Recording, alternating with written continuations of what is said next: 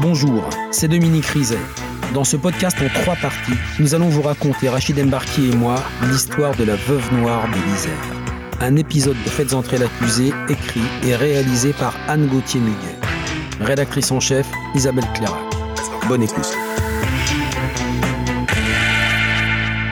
Le psy, la caméra, les gendarmes ont fait tout ce qu'ils pouvaient, mais c'est loupé. Manuela Cano vient de réussir l'épreuve. Et devant la juge, elle tente encore de sauver sa peau. Mais cette fois, ça ne marche pas. Elle est mise en examen pour tentative d'assassinat, ça c'est pour le feu dans la chambre, et assassinat. Direction la prison de Chambéry, tandis que la juge demande au psychologue de l'éclairer un peu sur cette femme. D'emblée, le comportement de Manuel Acano étonne l'expert psychologue et l'enquêteur de personnalité qui la rencontre en prison. Docteur Gérard Poussin, expert psychologue. Elle était très décontractée, très à l'aise. Elle, D'ailleurs, elle m'a tout de suite dit euh, Oui, là, je, je vous vois aujourd'hui, mais vous savez, euh, je serai sans doute pas là demain. Pascal Caluori, enquêteur de personnalité. Nous sommes face à une personne qui a une carapace forte, qui ne fléchit à aucun moment. Elle entend maîtriser les débats. Elle ne, ne parle pas du tout de son enfance. Et pour ne pas en parler, elle évite totalement la question. Et sa manière de l'éviter est très simple, puisqu'elle elle dit J'ai une enfance parfaitement heureuse, mes parents étaient merveilleux, tout allait bien et il n'y a rien à dire. Sur sa famille, Manuela Cano s'en tient presque à l'état civil. Famille modeste, famille nombreuse. C'est la cinquième d'une fratrie de huit enfants. Mes parents sont d'origine espagnole. Le père est venu s'installer en France et a travaillé pendant de nombreuses années au sein des mines de euh, la Mure. Il a, à côté de cela, exploité un jardin, ce qui a permis à la famille de dire dans l'ensemble, euh, nous avons vécu euh, chichement, mais nous n'avons manqué de rien. Et c'est tout. L'enquêteur de personnalité n'en apprendra pas plus sur l'enfance de Manuela Cano. Quant à sa vie amoureuse, là encore, elle fait le tri. Docteur Gérard Poussin, expert psychologue. Je lui dis Mais il y a un certain nombre de choses que, dont vous ne m'avez pas parlé. Et elle me dit Ah oui, mais je n'ai pas voulu vous parler des choses désagréables. Je lui dis Mais quand même, ces morts euh, étranges autour de vous, toutes ces circonstances, euh, comment vous expliquez ça? Et là, elle me répond euh, Oui, hein, vous vous rendez compte, j'ai pas eu de chance. Donc je me suis demandé est-ce qu'elle est simplement en train de d'essayer de se défendre, de, euh, de jouer un rôle, de simuler en quelque sorte quelque chose, ou est-ce qu'elle a un réel trouble de la personnalité Et j'ai effectivement fait l'hypothèse qu'elle pouvait euh, avoir un trouble, soit de type euh, euh, hystérique, soit de type état limite, mais je mettais euh, finalement dans mon rapport que j'ai plutôt penché pour l'état limite. Borderline Manuela. Instable et impulsive. Centrée sur elle-même. L'accusée ne montre aucun sentiment pour ses ex. Et pas la moindre culpabilité face à ses escroqueries. Un expert psychiatre va plus loin. Pour lui, c'est une femme clivée. Pascal Caluori, enquêteur de personnalité. Ben, la dame de cœur, c'est la bienfaitrice. La dame de pique, c'est celle qui parle bien fait, essaye de tout ramener à elle. Et en tirer profit, bien entendu. Il y a beaucoup de choses qui ne sont pas dites. Il nous paraît important de devoir rencontrer la famille. Mais la famille refuse les entretiens individuels. Ce sera tout le monde en même temps. Chez les parents. À prendre ou à laisser. L'expert se retrouve donc devant un clan sous surveillance. Autour de cette table, il y a l'ensemble des frères de Manuela, aucun des conjoints et conjointes, et le père, qui distribue la parole Lorsque nous formulons certaines questions, c'est le père qui, d'un coup d'œil, indique qui doit répondre à la question. La famille présente Manuela comme une sœur aimante, travailleuse, une fille dévouée, généreuse, qui arrondissait volontiers la petite retraite de ses parents, une épouse irréprochable. Tout sur la dame de cœur, rien sur la dame de pique. Pascal Caluori, enquêteur de personnalité. Tout est sous maîtrise et on sent de manière très forte qu'il y a quelque chose, un secret de famille qui ne doit pas sortir. D'ailleurs, c'est euh, le frère aîné qui dira bon l'entretien est terminé. En gros, nous n'avons plus rien à dire. Débarrasser le plancher. La séance a duré trois heures et l'enquêteur de personnalité n'en sait pas plus. Mais en partant, il a comme une mauvaise intuition. Lorsqu'on baigne dans cette enquête, euh, on se dit mais qu'est-ce qu'on va encore trouver?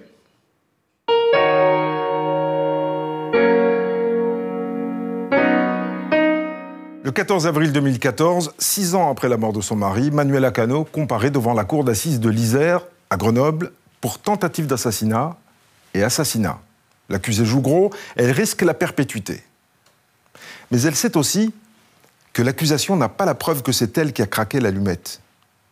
Alors Manuela Cano, qui croit toujours en sa bonne étoile, plaide non coupable et vise l'acquittement. La chance va-t-elle tourner?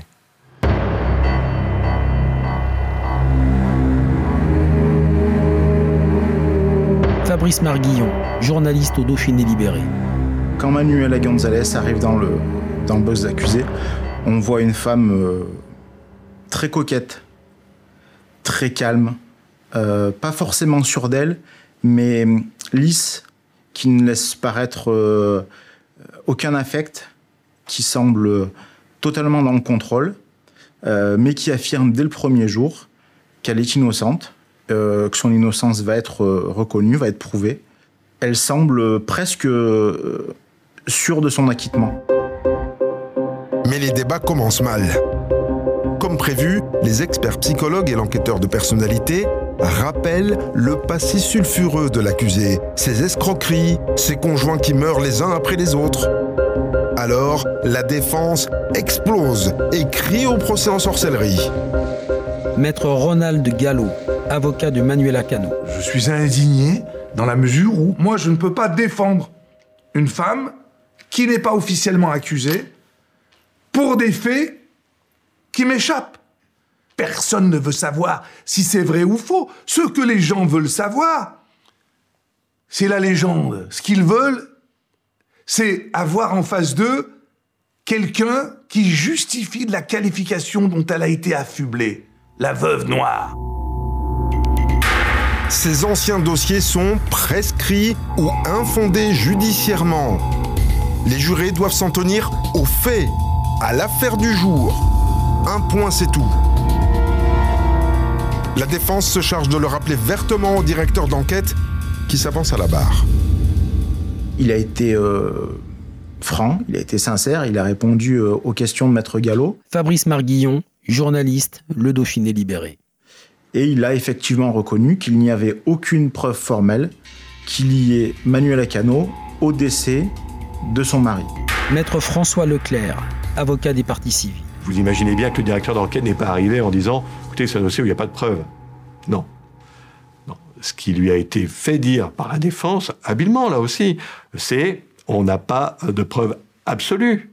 Évidemment, puisque on ne sait même pas quel est le produit, par exemple, qui a servi à mettre le feu à la voiture. Bon, donc on vient vous dire, on ne sait pas quel est le produit, donc vous n'avez pas la preuve que euh, Manuela Gonzalez a, à telle heure, tel jour, pris tel produit pour mettre le feu à la voiture dans laquelle se trouvait Daniel Cano. Non, on n'a pas cette preuve-là, et on l'aura jamais. La défense doit démonter point par point la construction de l'accusation est d'abord le scénario du meurtre. De retour chez ses parents vers 20h30, Manuela Cano aurait laissé dormir Daniel à l'arrière de la voiture.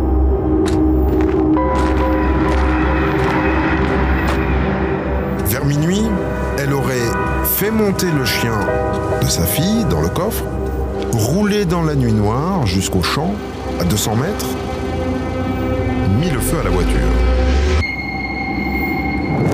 Maître Ronald Gallo, avocat de Manuela Cano. Il n'y a rien sur elle, dans les vêtements, nulle part, la trace qu'elle ait pu mettre le, feu au véhicule. Il n'y a, y a pas de trace. Mais il n'y a pas de trace sur elle, mais il n'y a pas non plus d'explication sur la propagation du feu. Puis, autre petit élément, elle n'aime pas son mari pour mettre le feu à ce véhicule, mais il y a aussi le chien de Virginie. Alors, Virginie, la relation qu'elle a avec euh, sa- son enfant euh, nous permet de dire que euh, c'est pas possible, quoi. Voilà, c'est un petit élément supplémentaire. Pourquoi pas? Mais il y a toujours le coup de téléphone à sa famille à 8h05.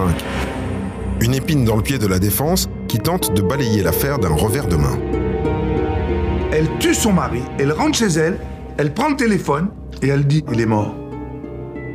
Mais qui peut croire une ânerie pareille? En clair, stop aux élucubrations. Personne ne sait ce qui s'est dit pendant ce coup de fil. Les parents ont dû se tromper sur l'heure à laquelle ils ont appris la mort de Daniel. Un peu en chaussette sur ce détail, la défense compte bien se refaire quand la Cour aborde la question du mobile. L'argent, le jeu, les dettes, l'hypothèque de la maison. Et elle a des alliés de poids. La famille de Manuela continue de la soutenir. Sa fille, Virginie, mais aussi ses frères, ses sœurs. La partie civile tente alors le tout pour le tout pour briser le bouclier familial. Maître François Leclerc, avocat des parties civiles. Je finis par interroger l'aîné. Je veux dire, mais dans votre famille, est-ce qu'il y a une valeur qui est au-dessus de tout? Je vous avoue que je m'attendais à ce qu'ils disent le travail, parce qu'ils parlaient tous toujours de travail. Il a attendu quelques secondes, il a réfléchi, et il a répondu l'honnêteté.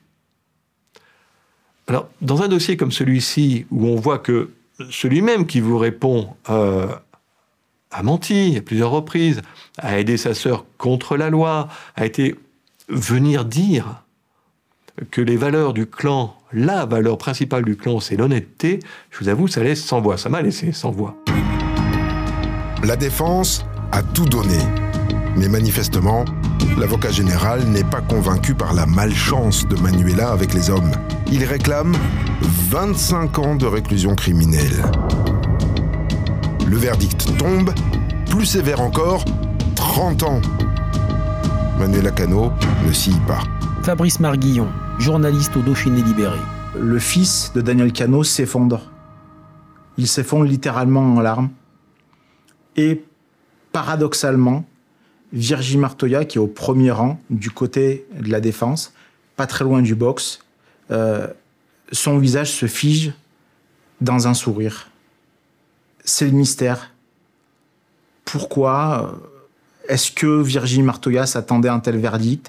Est-ce qu'elle a considéré que la justice avait mal fait son travail, que sa mère était persécutée? Mais ce contraste-là entre ce garçon et cette fille qui ont quasiment été élevés ensemble, euh, qui se considéraient comme frères et sœurs, le contraste entre les deux, pour moi, à ce moment-là, il est, euh, il est saisissant. C'est le blanc et le noir.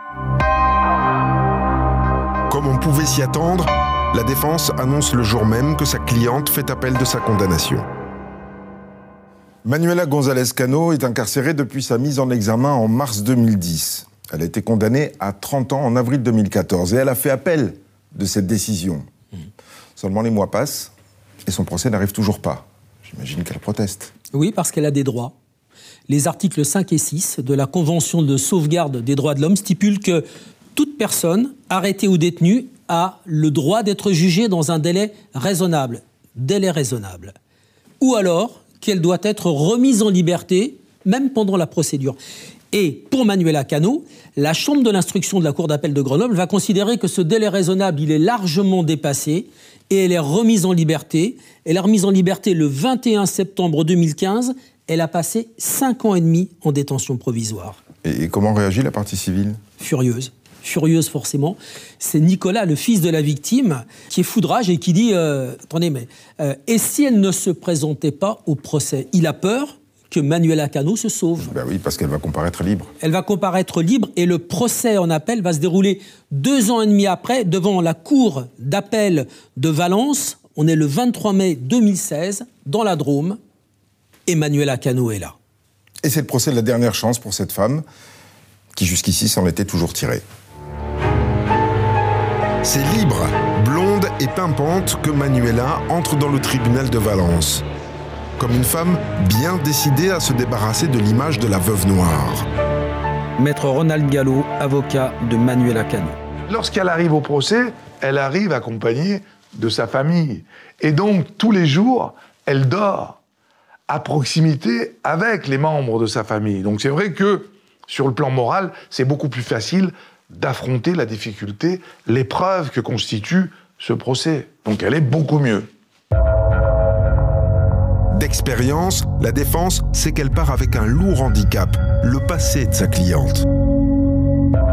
Ses escroqueries, ses manœuvres pour cacher ses dettes à son mari, lui ont forgé un mobile de poids. La défense va donc changer de tactique. Pour détourner l'attention du jury, elle va lui proposer un autre coupable. Et ce coupable, il est tout trouvé. C'est Daniel Cano lui-même. En fait, la victime s'est tout simplement suicidée. D'ailleurs, Manuela Cano l'a toujours dit, son mari n'arrivait pas à surmonter la mort de sa mère. Et puis, elle s'est souvenue d'un détail.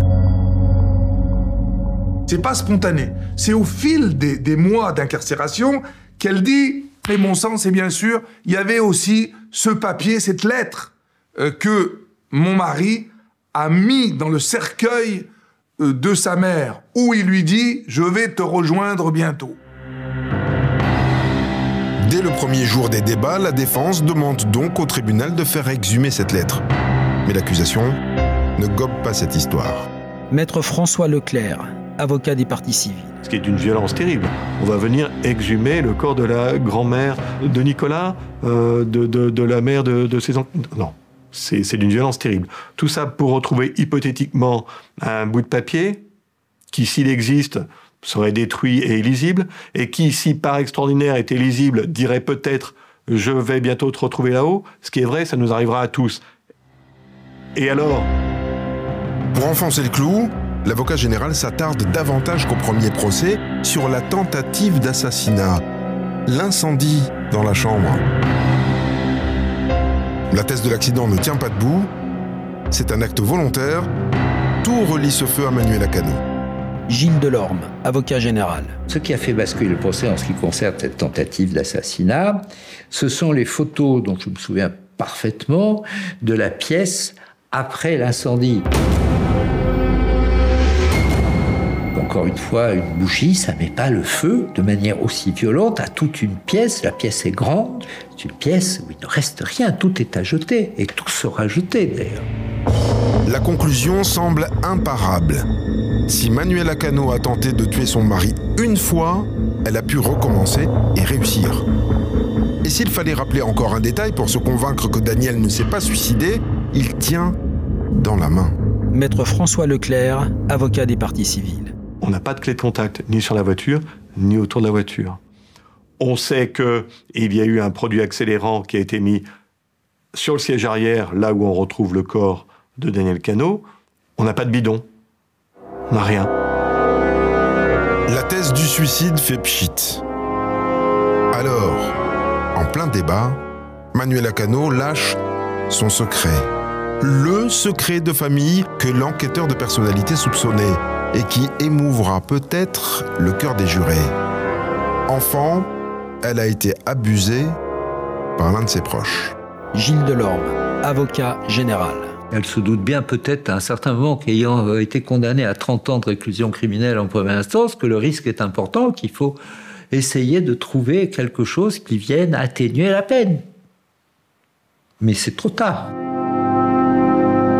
Une tentative qui agace la partie civile qui attendait de la sincérité sur un autre terrain. Maître François Leclerc, avocat des partis civils. Si elle avait été vraiment sincère, s'il y avait quelque chose de sincère, si elle s'était vraiment euh, euh, lâchée, comment, comment est-ce qu'on dit maintenant, fendre l'armure, si elle avait vraiment fendu l'armure, elle aurait avoué euh, ce qu'elle avait vraiment fait, pas ce qu'elle avait prétendument euh, subi.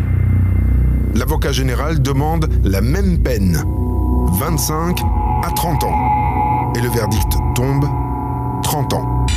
Cette fois, Manuela González Cano semble sidérée. Maître Ronald Gallo, avocat de Manuela Cano. C'est quelqu'un qui est venu avec euh, sa famille, qui est en lien et qui tout d'un coup va prendre conscience que ce lien va à nouveau être brisé. Elle pleure. Et pour Madame Cano, qui a toujours su résister à l'expression de son émotion, c'est quelque chose de symptomatique. Du côté du fils de Daniel Cano, ce sont encore des larmes de soulagement. Maître François Leclerc, avocat des parties civiles. Ce deuxième procès laissera toujours un petit goût d'inachevé parce qu'on n'aura jamais la réponse à toutes les questions, parce qu'on n'aura pas, euh, pas les aveux de Manuela. Donc ça restera toujours une question pour, euh, euh, pour Nicolas. Et il sait qu'il aura à vivre avec, euh, avec cette question euh, sur les dernières heures qui restera toujours un petit peu en l'air.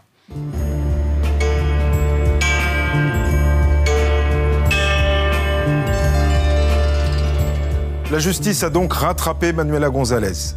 Mais celle-ci n'a pas désarmé pour autant. Elle a déposé un pourvoi devant la Cour de cassation qui l'a déboutée. Elle a saisi la Cour européenne de justice qui l'a déboutée aussi. En prison, elle défend toujours son innocence. Et sa famille ne l'a jamais lâchée.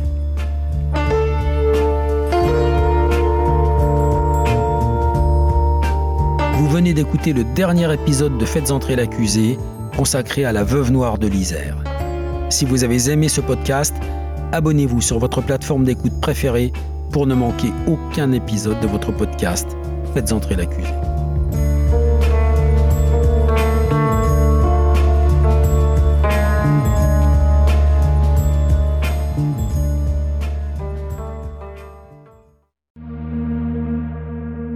Bonjour, c'est Dominique Rizet.